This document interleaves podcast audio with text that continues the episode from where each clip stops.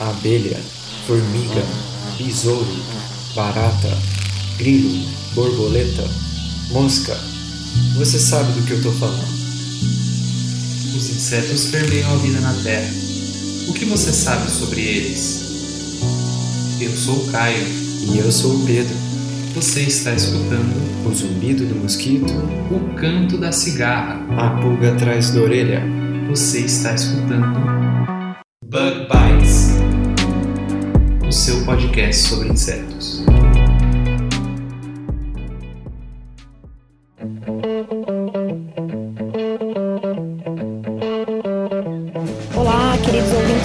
Bites Podcast. Estamos aqui para mais um episódio, diretamente da Toca do Besouro Studios. E antes de começar, eu gostaria, como de costume, de agradecer a todos os nossos padrinhos que nos ajudam, que nos possibilitam a levar essas diversas informações, curiosidades e novidades até vocês. Então, nossos mais sinceros agradecimentos ao nosso padrinho Besouro, professor Richard Stoltamer, a nossa madrinha Cigarra, Tamara Zaka, aos nossos padrinhos Abelha Operária, Diego Aureliano de Sá e Priscila Angel, e aos nossos padrinhos Formiguinhas, Juliana Carvalho e Masashi Inoue. A vocês o nosso muito obrigado e é, eu gostaria de relembrar para todos aqueles que gostariam de ser padrinhos, madrinhas, na descrição do episódio estão aí os nossos canais, a forma de, de contribuir com os nossos episódios. Lembrando também que os padrinhos têm um grupo no WhatsApp, né, um grupo particular aí com todos os integrantes da equipe do Bug Bites, onde a gente passa várias novidades, eles têm acesso aos episódios com antecedência.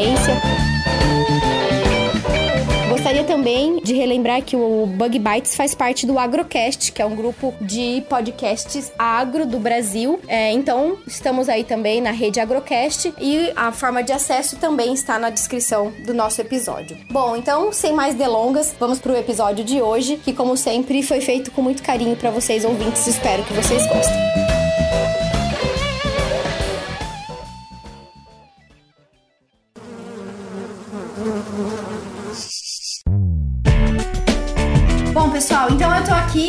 Dr. Orcial pra gente falar de um assunto bastante interessante. Espero que vocês gostem. É, a gente já gravou alguns episódios aí falando sobre controle biológico, mas de uma forma diferente. Então, o Dr. Orcial tá aqui hoje. É, agradeço por ter aceito participar e gostaria, por favor, que você se apresentasse para os nossos ouvintes. Conta um pouquinho da, da sua história, sua formação e tudo mais. Ok, então gostaria eu de agradecer, né, a doutora Gabriela pelo convite de poder estar aqui, trocando algumas informações sobre um tema que é bastante importante e cada vez mais crescente, né, uma preocupação mundial e mais recentemente também, então, aqui no Brasil, que a gente sabe que, inclusive, isso tem sido ali até motivo de alguns entraves ah, econômicos dentro do agronegócio. Mas, então, sou né, professor aqui na Unicentro, em Guarapuava, no curso de agronomia, mas sou formado em agronomia pela Universidade Federal de Santa Maria, isso no ano de 2005, onde eu fiz um mestrado em entomologia. A partir do ano ali de 2008, então fiz o meu doutorado pela Universidade Estadual de Londrina, onde foi que de fato eu acabei desenvolvendo pesquisas e atividades direcionadas então para essa parte do controle biológico natural, né, ou controle biológico conservativo, que inclusive nós falaremos sobre isso mais adiante. Uh, terminando meu doutorado, onde trabalhei então com questão de manejo, né, influência de áreas de preservação de mata nativa sobre pragas e inimigos naturais, isso de grandes culturas, trigo, soja e milho. E é, terminando o doutorado, tive a experiência aí de um estágio de pós-doc, né, junto à Embrapa Soja, onde acabei aí conhecendo a doutora Gabriela, trabalhando junto também então ao laboratório de controle biológico.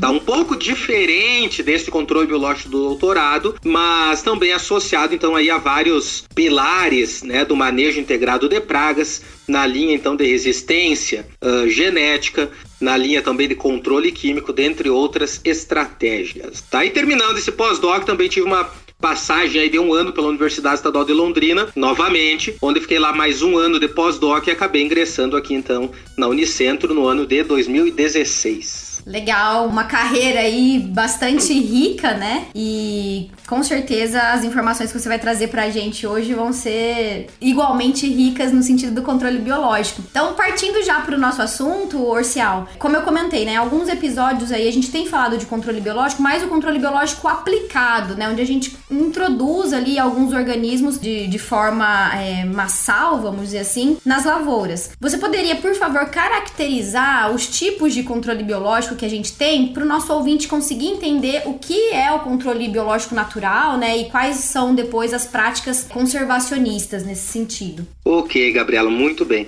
É, essa questão de controle biológico é interessante sempre a gente fazer essa divisão, né? Que por vezes o pessoal acaba acreditando, né? Ou imaginando que seja tudo a mesma coisa quando eles têm algumas distinções ali uhum. que acabam justamente estão fazendo essa separação. Então nós temos aí o controle biológico aplicado, como você mencionou anteriormente, ou aumentativo, né? Como tem sido também denominado por alguns uh, pesquisadores. E é o controle biológico mais utilizado, digamos assim, hoje no Brasil. Ele se trata justamente então da liberação massal, da liberação de milhares ou centenas de milhares de inimigos naturais no campo.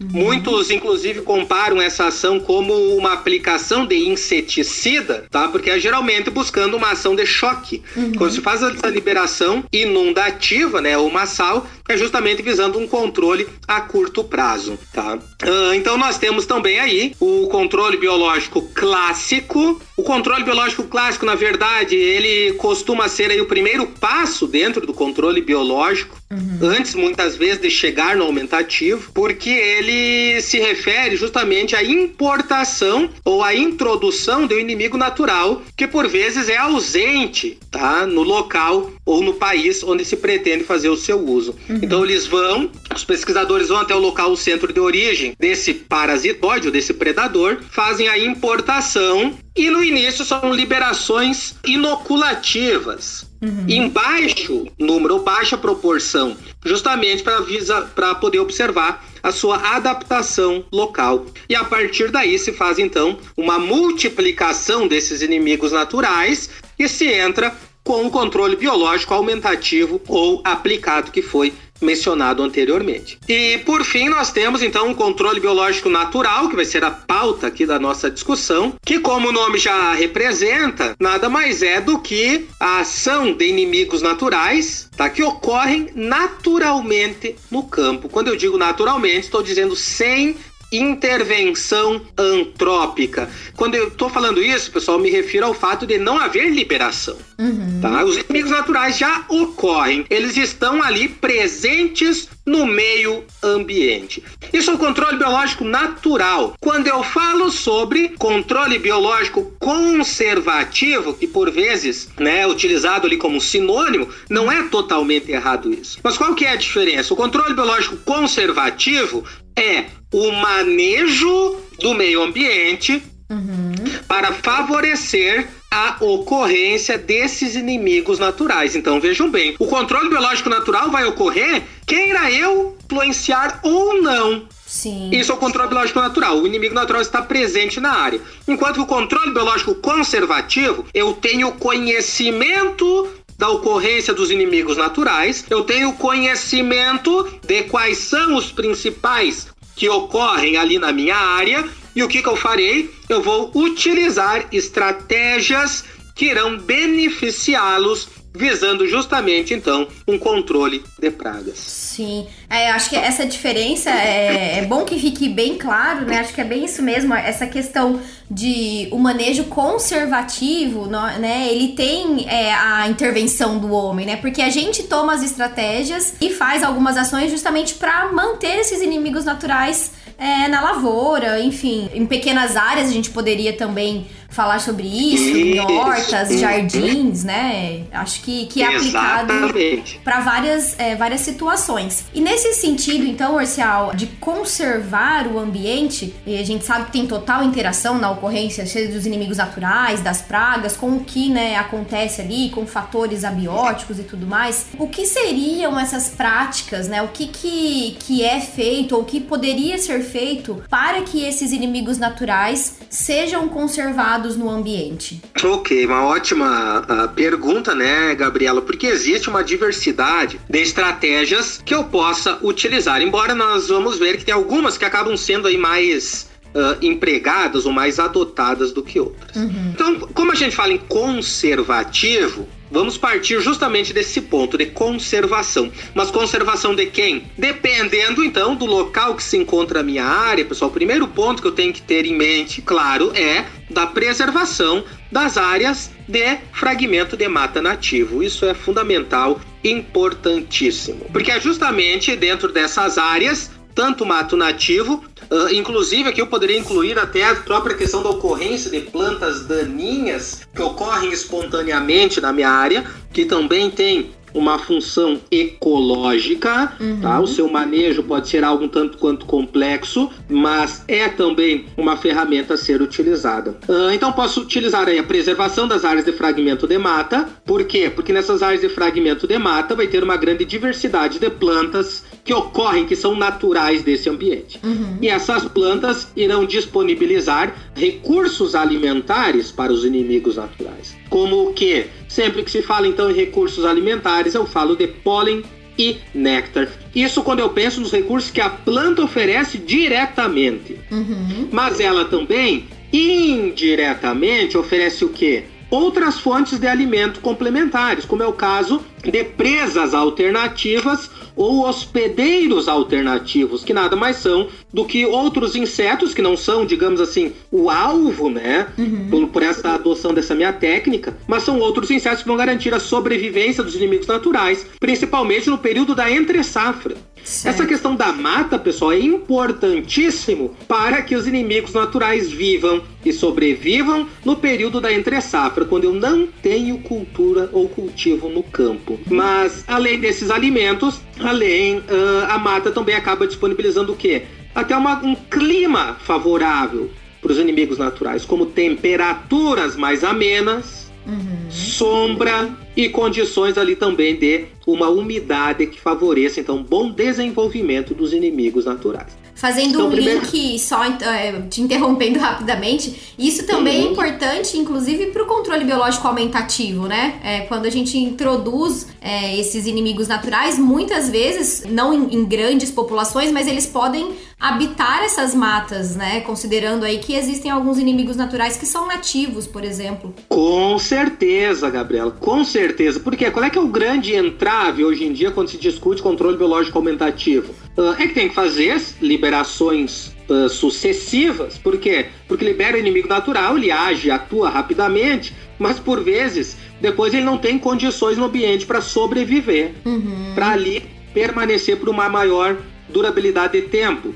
Então, eu pensando no caso de uma mata nativa, vou ter uma área no qual esses inimigos naturais liberados poderão encontrar recursos alimentares para sua sobrevivência. Legal. É, pensando nessas áreas extensivas que a gente tem de, de monocultura, né? É, de fato, essa preservação de, de áreas aí de mata, fragmentos de mata é muito importante. Mas tem alguma forma, é, vamos pensar que a gente está numa área muito grande e que eu não tenho ali um fragmento de mata. Existe alguma outra estratégia, pensando em grandes cultivos, é, de manter esses inimigos naturais? Uh, tem diversos estudos nessa linha, porque justamente essa questão de mata, né, nem sempre estará disponível na minha área. Mas ok, então não tenho mata, o que, que eu posso fazer? Nesse sentido, pode ser utilizado o cultivo das chamadas plantas atrativas. Uhum. Uh, essas plantas atrativas muitas vezes também funcionam, inclusive, como adubo verde. Elas exercem essas uh, funções que são complementares, né? E trazem benefícios diversos aos produtores. Uhum. Mas o que vem a ser planta atrativa? Como o nome já diz, atrativo era para atrair o inimigo natural, seja predador ou seja parasitoide. Uhum. Ok. Mas quais são as características que uma planta atrativa deve apresentar? Então ela tem que ser rica justamente naquelas fontes que eu mencionei anteriormente: pólen ou néctar. Uh, algumas plantas, pessoal, em especial da família das leguminosas, como é o caso aí, por exemplo, do feijão calpi, como é o caso da ervilhaca, da ervilhaca peluda, são plantas que têm nectários extraflorais. Que, que são isso? São glândulas que essas plantas apresentam, geralmente nas regiões de suas axilas, ali onde tem a emissão do ramo, que liberam ou produzem néctar. Uhum. E esse néctar tem função de quê? Para a planta, pessoal, como se fosse um sinal de alarme, de alerta. Ela libera o néctar quando está em condição de perigo, quando tem ocorrência ou presença de alguma praga no local. E é logo com a liberação, então, desse néctar, que apresenta ali alguns compostos voláteis, uhum. ocorre a atratividade de inimigos naturais. Isso é muito importante, é uma relação ali bastante estudada. A gente tem visto no campo, por exemplo,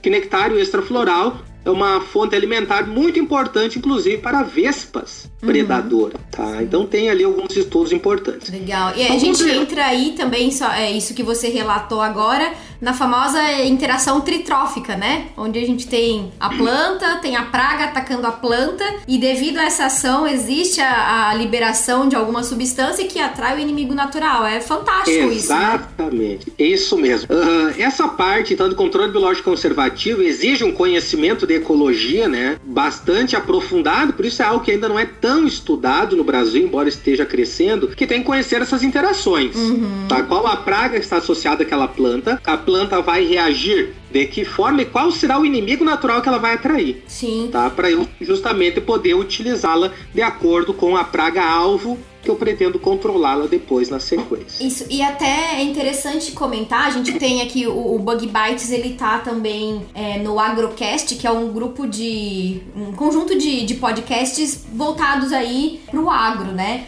E então, é, agronomicamente falando e economicamente falando também, existem muitas plantas o próprio feijão calpi, como, como você comentou, que podem ser utilizados aí como uma forma de preservação dos inimigos naturais, mas plantas que também têm valor econômico, né? Que podem ser cultivadas e vendidas. O trigo mourisco, que a gente é, escuta falar bastante, né? Uhum. É, o trigo mourisco é uma planta fenomenal também, né? Dentro desse sentido de controle biológico conservativo. Ela se caracteriza pela atração, né? Ela tem recursos florais, em especial ali bastante néctar uhum. que está diretamente associado a vários inimigos naturais. Um exemplo aqui, bastante importante para nós, é sobre o parasitoide do gênero Copidossoma. O Copidossoma é um parasitoide poliembriônico. O que, que isso significa? Que ele coloca um único ovo dentro do hospedeiro, mas que esse ovo ele produz vários embriões que darão origem a vários outros uh, insetos, a vários outros parasitoides. Tá? Então ele coloca apenas um único ovo, depois tem ali a emergência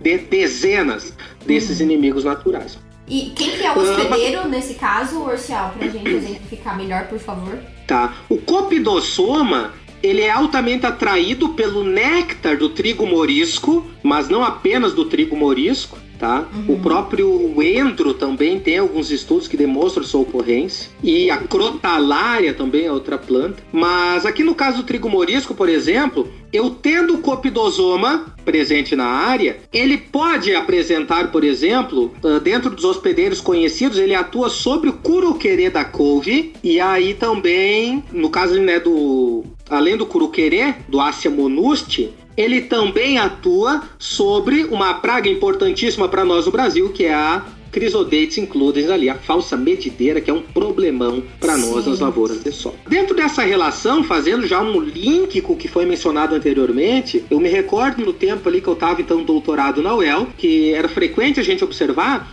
a ocorrência desse curuquerê em nabiça, tá? E aqui nós temos um ponto importante, porque a nabiça é uma planta daninha. Uhum. Principalmente agora nessa época de frio, né, de inverno. Essa nabiça, ela é hospedeira do curuquerê, que embora ele tenha o nome de curuquerê da couve, a planta preferencial dele é a nabiça. Então vejamos bem a importância que por vezes essas plantas daninhas podem apresentar no campo para reduzir a ocorrência da praga sobre a planta cultivada. Sim. Esse curuquerê, ele era parasitado pelo copidossoma. Ou seja, nós tínhamos ali novamente essa questão da interação tritrófica. Uma planta daninha atuando como hospedeira de uma praga das brássicas e essa praga atuando como hospedeiro importantíssimo inimigo natural que tem um grande potencial de parasitar a falsa medideira, tá? Muito legal. Ou seja, às vezes você tira o foco ali da cultura de interesse, né? E acaba conseguindo Isso. manejar o ambiente, é, incluindo aí uma planta que a gente considera uma planta daninha.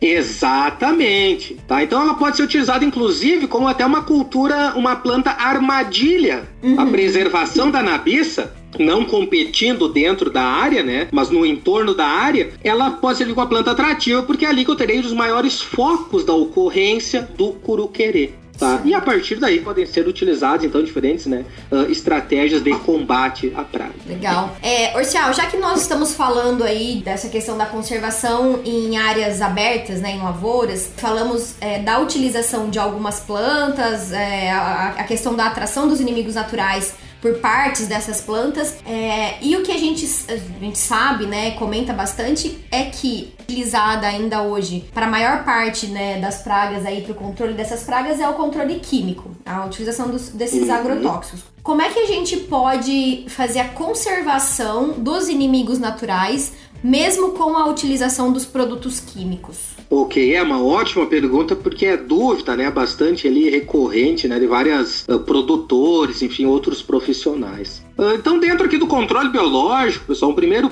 né, a primeira questão sempre também que tem que ficar clara é que sim, o controle biológico, seja ele conservativo ou não, é compatível com o controle químico. Uhum. Tá? Então não precisa, né, porque vai adotar um, não são re- relações excludentes. Pelo contrário, né, podem ser utilizadas de forma complementar. Então é importante eu ter ali o cultivo dessas plantas atrativas no entorno da área para que sirvam como locais de refúgio e ocorrência desses inimigos naturais, tá? Então, como falei ali, trigo morisco, crotalária, tá? Tem alguns outros exemplos ali, tremoço, tremoço azul em especial é ótimo também para preservação de inimigos naturais, mamona, dentre outros. Quais os cuidados que eu tenho que ter? Pessoal, dentro do controle químico, o primeiro ponto básico na questão de manejo é seletividade, tá? Ou seja, optar por um inseticida que tenha um baixo espectro de ação, tá? O que não seja de amplo espectro, ou seja, que não tenha um impacto sobre a ocorrência do inimigo natural de forma direta.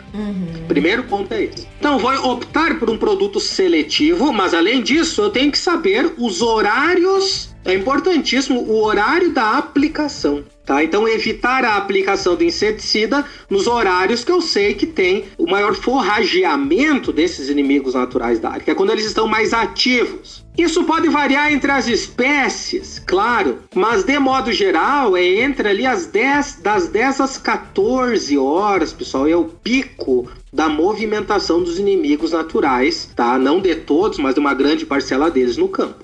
Então, recomendável é o quê? Que as aplicações sejam realizadas preferencialmente no início da manhã ou no final da tarde, tá? Eu até acredito que final da tarde seja melhor, porque ali durante o intervalo da noite, tá? Eu vou ter um menor tráfego desses inimigos naturais na área, ou seja, menor contato com a deposição do inseticida. Sim, e essas características até de, esses horários de aplicação, inclusive coincidem com os melhores horários de aplicação do- dos produtos em relação aos fatores ambientais, né? É, temperatura, é, umidade, vento e Exato. tudo mais. Então a gente pode juntar Exatamente. tudo.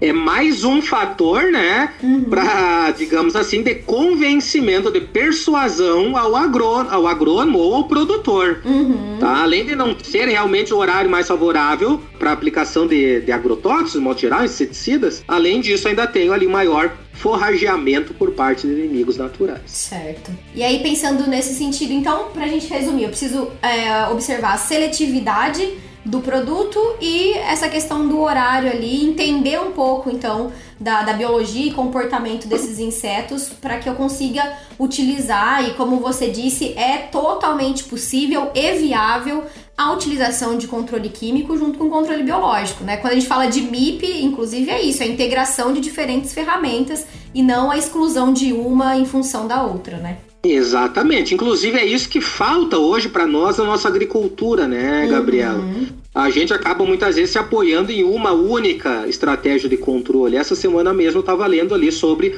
alguns desafios né, no, no combate de algumas pragas ali de grandes culturas. E há um consenso, isso já há alguns anos, que nós precisamos adotar sim diferentes estratégias, uhum. tá? Essas diferentes estratégias, inclusive, vão dar maior durabilidade, inclusive para as moléculas né, dos produtos, dos sim. inseticidas, maior durabilidade as plantas que são mudadas geneticamente para o controle de pragas e, além disso, maior longevidade e eficiência também aos inimigos naturais que estão ali presentes na área. Sem dúvida, sem dúvidas. Muito interessante. E, Orcial, é, então a gente falou um pouquinho sobre a, a, o manejo conservacionista ou o controle biológico natural ou conservativo aí nas áreas é, de cultivo em lavouras, campo aberto, né? É possível hum. também esse tipo de manejo em estufas, por exemplo? Certo. Em estufa também existe aí, pessoal, alguns estudos. O que, que muda um pouco na estufa? Por exemplo, a exploração, o uso dessas plantas em olerícolas tem sido aí bastante explorado. Em estufa saiu um estudo recente de ocorrência de mosca branca, por exemplo, em tomate, que é um super problema da cultura, uhum. onde o pessoal tem utilizado o capim citronela, tá? Que tem efeito repelente. Mas aí a gente pensa, pô, mas citronela, aquela toceira, como é que eu vou, uh, por exemplo, cultivar aquela planta dentro da estufa? Pessoal, o citronela, ele é muito cultivado no entorno da estufa, tá? Porque ele é, por exemplo, utilizado como planta repelente. Então, no entorno da estufa. Mas além disso, se quiser maximizar o seu uso, pode ser realizado o corte das folhas, como fosse uma poda foliar, e essas folhas são colocadas ou distribuídas nas fileiras ou nas entrelinhas da produção dentro da estufa, aumentando ou maximizando assim então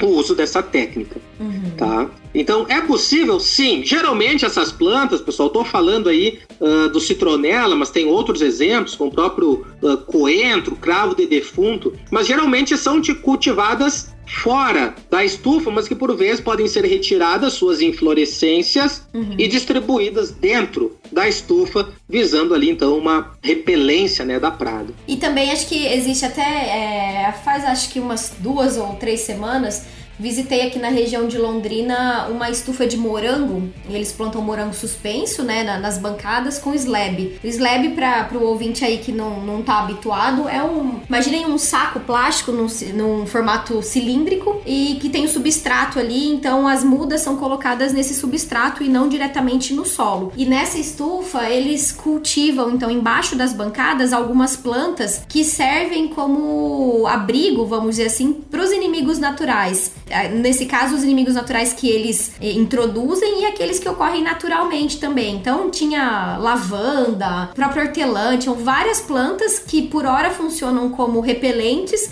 mas que também podem servir como abrigo para algumas espécies, né? Ótimo, muito bom também. Né? Então o pessoal tem sim, uh, independente da forma de cultivo, né, tem ali alternativas para reduzir o problema com pragas. Uhum. Bom, Orcial, é, já partindo aí mais ou menos para o final do nosso episódio, eu queria que você colocasse para gente, por favor, então, qual que é a importância? A gente acaba que a gente falou disso o episódio inteiro, mas para resumir, qual que é a importância do controle biológico natural ou do controle biológico conservativo frente a essa situação da agricultura que a gente tem, né? É, você já comentou a respeito da, por exemplo, da manutenção da, da longevidade das moléculas, das, das plantas daninhas. É, ambientalmente uhum. falando, o que, que seria é, uma vantagem, uma importância do controle biológico conservativo? Certo controle biológico conservativo, ele tem, digamos assim, uma limitação, não é nem limitação, mas digamos, é um ponto que pesa contra ele, uhum. que é que a ação dos inimigos naturais muitas vezes ocorre de forma invisível. Sim. O que, que, eu quero dizer com isso?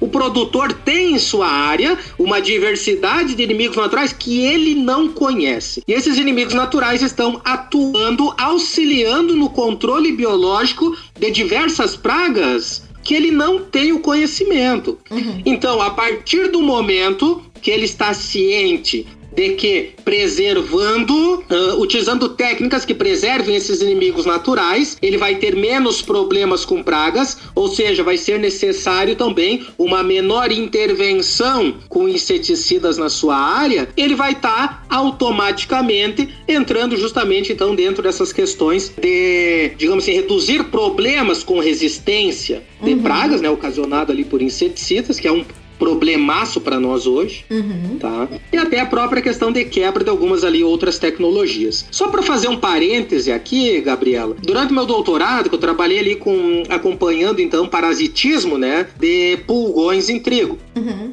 Uma coisa que poucas pessoas sabem, por incrível que pareça, é que os pulgões que foram praga importantíssima aqui no Brasil, década de 60, década de 70, quando eu digo importantíssima é que tinham populações aí acima de 100 pulgões por a filho. Nossa, tá? por a filho, por é muita coisa. Hoje em dia, raramente se chega a 10, que é o nível de controle. Uhum. Durante o meu período em Londrina, aí a gente ficou, então, quatro anos fazendo acompanhamentos. O máximo que encontrei numa área foi algo em torno de oito pulgões. Por que, que eles não uh, mais sua população? Em razão da introdução que ocorreu no Brasil, ou seja, controle biológico clássico com a introdução de alguns parasitoides. Esses parasitoides foram posteriormente produzidos em laboratório, pela Embrapa no caso, ou seja, entrando, se tornando ali controle biológico aplicado, onde foi realizada a liberação no campo. Com a liberação, esses parasitoides sobrevivem e permanecem no campo até hoje, ou seja,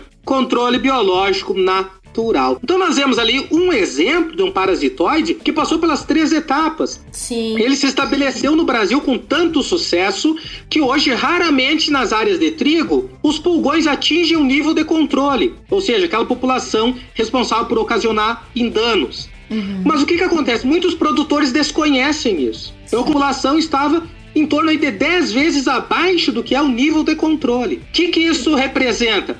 Que essa pressão por meio da aplicação de inseticidas, está tendo um impacto muito maior nos inimigos naturais que, ao longo do tempo, poderão, digamos assim, atingir um baixo número, uma pequena abundância, e a praga pode vir a se tornar um problema novamente. Sim. Então, por isso que é importante conhecermos a ação que existe para que eu possa adequar as melhores estratégias de controle. Sim, cabe a nós, então, como profissionais, levar, né, difundir cada vez mais a importância do, de, do controle, do manejo, é, não só como a gente está fazendo aqui agora no, nesse episódio do podcast, mas levar lá para o produtor, que muitas vezes não tem né, acesso a, a, essas tecnologias, não conhece, mas enfim, mostrar para ele a, a, o tamanho né, da importância aí de se manejar da forma correta para manter esses inimigos naturais preservados por longo tempo. Exatamente. Muito bom. Bom, é, então, Orcial, eu queria agradecer, acho que foi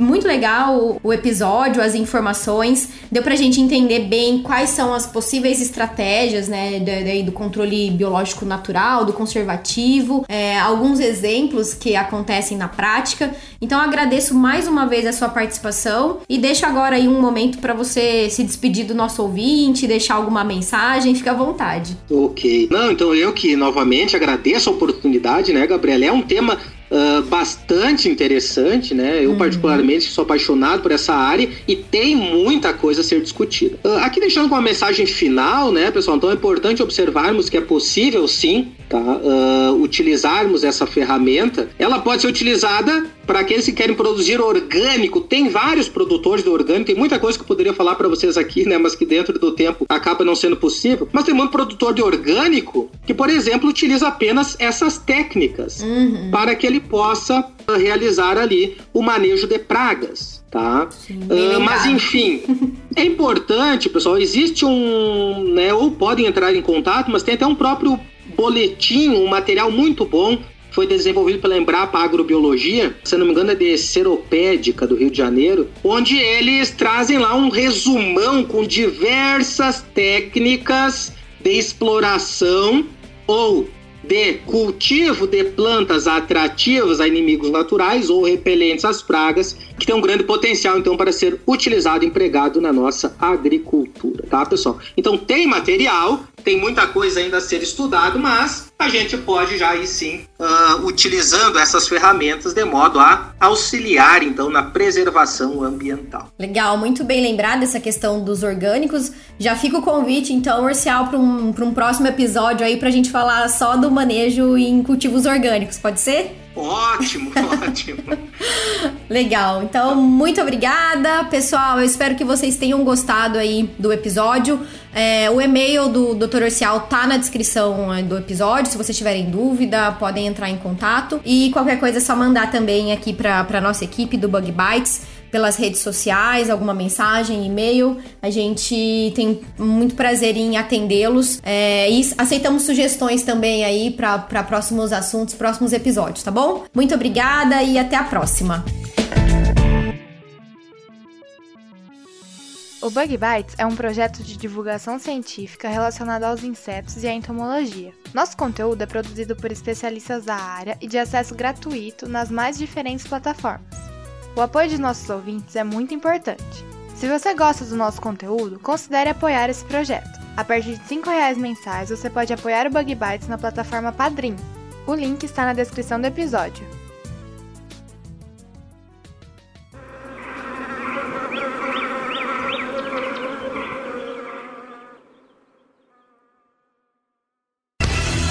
Este podcast foi editado por Orelha, o Estagiário, edições de podcasts e criação.